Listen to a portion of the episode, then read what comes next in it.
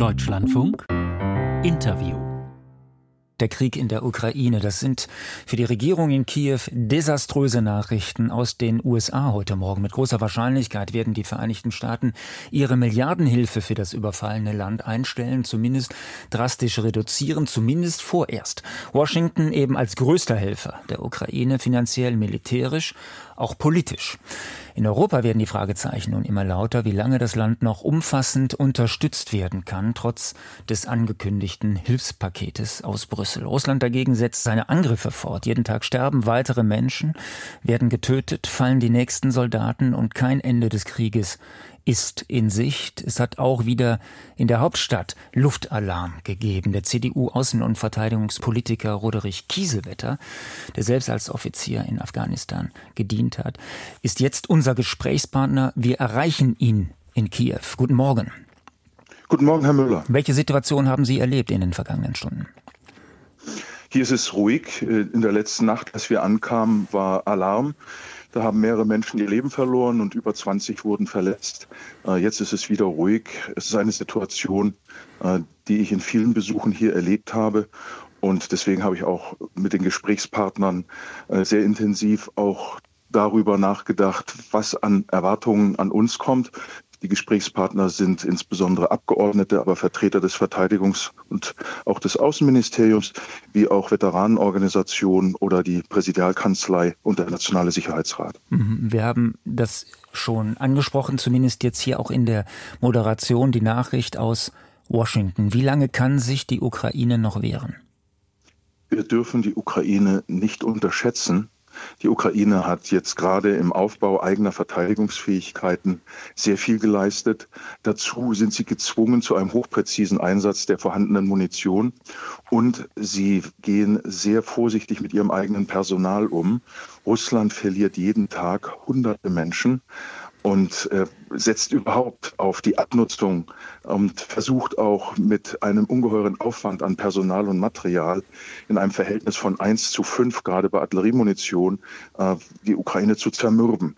Uns muss es darum gehen, einfach die Ukraine in ihrem Durchhaltewillen zu stärken. Und das merken wir auch daran, dass die Ukraine wirklich in der Lage ist, diese Herausforderungen zu begegnen.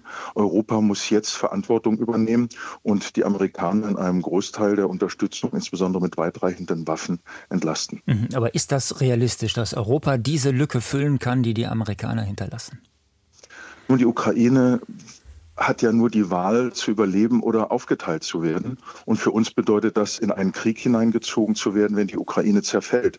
Putin will nicht verhandeln. Putin macht sehr deutlich, dass er knapp 20 Prozent des Geländes besetzt hat.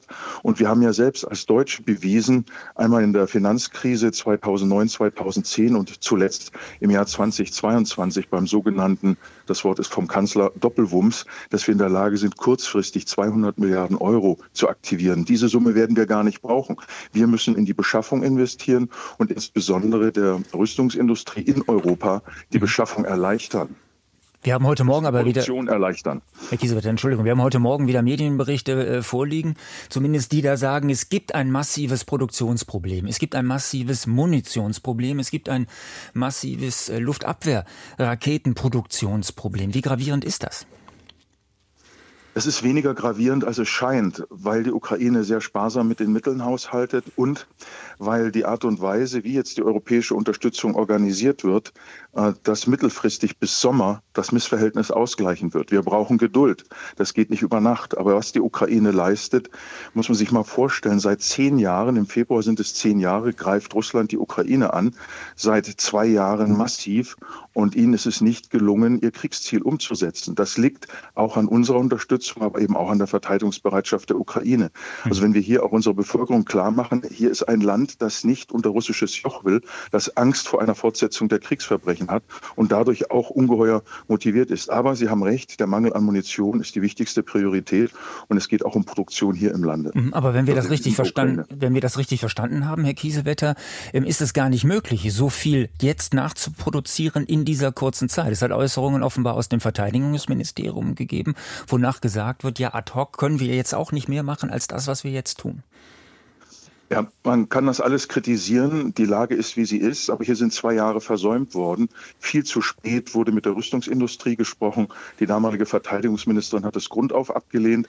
Da ist jetzt schon einiges geschehen. Die 50 Milliarden, die die EU jetzt freimacht über die nächsten vier Jahre, sind äh, etwas mehr als ein Tropfen auf den Stein. Aber es müssen jetzt Beschaffungsvorlagen beschleunigt werden. Und es darf nicht mehr europäisch ausgeschrieben werden, sondern die nationalen Industrien müssen dies leisten. Sie kann das. Rheinmetall Hat deutlich gemacht, dass sie in diesem Jahr 400.000 Artilleriegranaten produzieren könnten, wenn sie die Aufträge bekämen. Jetzt muss Deutschland tatsächlich nicht mehr auf Amerika warten, sondern gemeinsam mit den europäischen hm. Partnern sich engagieren. Meine Frage war ja an Sie. Sie sagen, jetzt muss. Wird das auch passieren? Ich gehe davon aus, weil die Alternative Massenflucht aus der Ukraine ist. Uns ist bewusst, und das wird mir hier auch in den Besuchen immer klarer, wie groß die Verteidigungsbereitschaft der Ukraine ist. Aber wenn die Bevölkerung keine Perspektive sieht, und dazu möchte ich gleich zwei Punkte sagen, dann werden sie dieses Land verlassen. Und zur Perspektive gehört, dass verbindliche Sicherheitsversprechen gegeben werden, die bis zur NATO-Mitgliedschaft zeigen, dass die europäischen Staaten an der Seite stehen. Dazu gehört die Vorbereitung der EU für eine Aufnahme der Ukraine. Und es gehört dazu, dazu, dass eine NATO-Mitgliedschaft der Ukraine nicht verhandelbar ist für Russland, sondern am Ende des Prozesses steht. Dies motiviert ungeheuer. Und dann eben die Produktion, die angeworfen werden muss. Die möchte ich ja auch deutlich sagen, da hilft keine 35 oder 39 Stunden Woche. Russland hat auf Kriegswirtschaft umgestellt. Unsere Produktion muss dann eben auch in einem anderen Schichtsystem erfolgen. Also Möglich ist, ist, es. Ja, Herr Kiesewetter, dann ist das völlig berechtigt, ähm, jetzt aus Ihrer Sicht, aus Ihren Erfahrungen, die Sie jetzt auch gerade wieder vor Ort machen, dass Volodymyr Zelensky nach wie vor trommelt, nach wie vor wirbt, nach wie vor auffordert, mehr zu liefern, auch Waffensysteme, auch beispielsweise die Taurus-Waffensysteme. Wird Deutschland dem nachkommen? Also entscheidend ist ja, dass wir hier einen Präsidenten haben, der sich öffentlich der Kritik stellt, der sehr offen darüber ringt, was passiert, wenn die Ukraine nicht unterstützt wird. Die Ukraine ist keine Diktatur. Sie ist eine Demokratie, wo auch vieles offen ausgetragen wird und dann natürlich gerne auch das Negativere ausgesucht wird. Ja, es ist berechtigt und im Gegenteil, äh, wir müssen mal auf die Zwischentöne des Bundeskanzlers achten. Er sagt, wir müssen mehr tun, wenn andere schwächeln. Ich wünschte mir, er würde unserer Bevölkerung sagen, liebe Landsleute, Leute, in den nächsten zwei Jahren steht alles auf dem Spiel. Unsere Art zu leben. Wir müssen schauen, dass wir nicht vom Kriegsziel zur Kriegspartei werden. Deswegen gilt es, die Ukraine zu stabilisieren. Und es geht darum, dass wir eine Strategieänderung machen, nämlich alles rein und nicht wir unterstützen die Ukraine, solange es mhm. nötig ist, alles sondern mit allem, was möglich ist. Alles rein allem, heißt Taurus?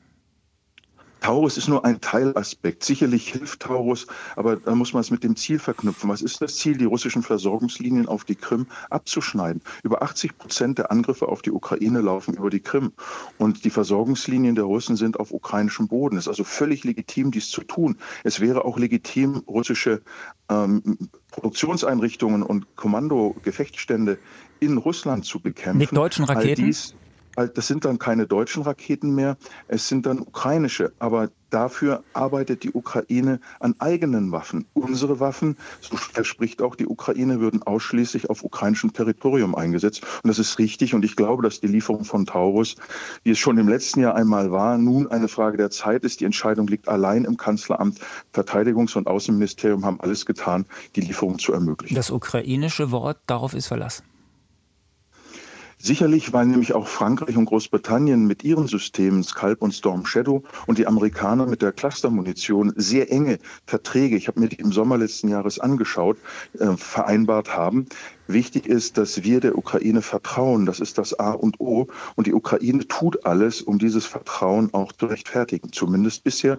Und das verdient sie auch, weil es die ukrainische Bevölkerung verdient. Sie braucht eine Perspektive, dass die Ukraine in ihren Grenzen überleben kann der CDU. Und Teil dann, Teil dann auch von EU und NATO werden kann. Der CDU-Außen- und Verteidigungspolitiker Roderich Kiesewetter. Wir haben ihn in Kiew erreicht. Danke, dass Sie für uns Zeit gefunden haben. Herzlichen Dank, Herr Müller. Alles Gute. Einen guten Tag noch.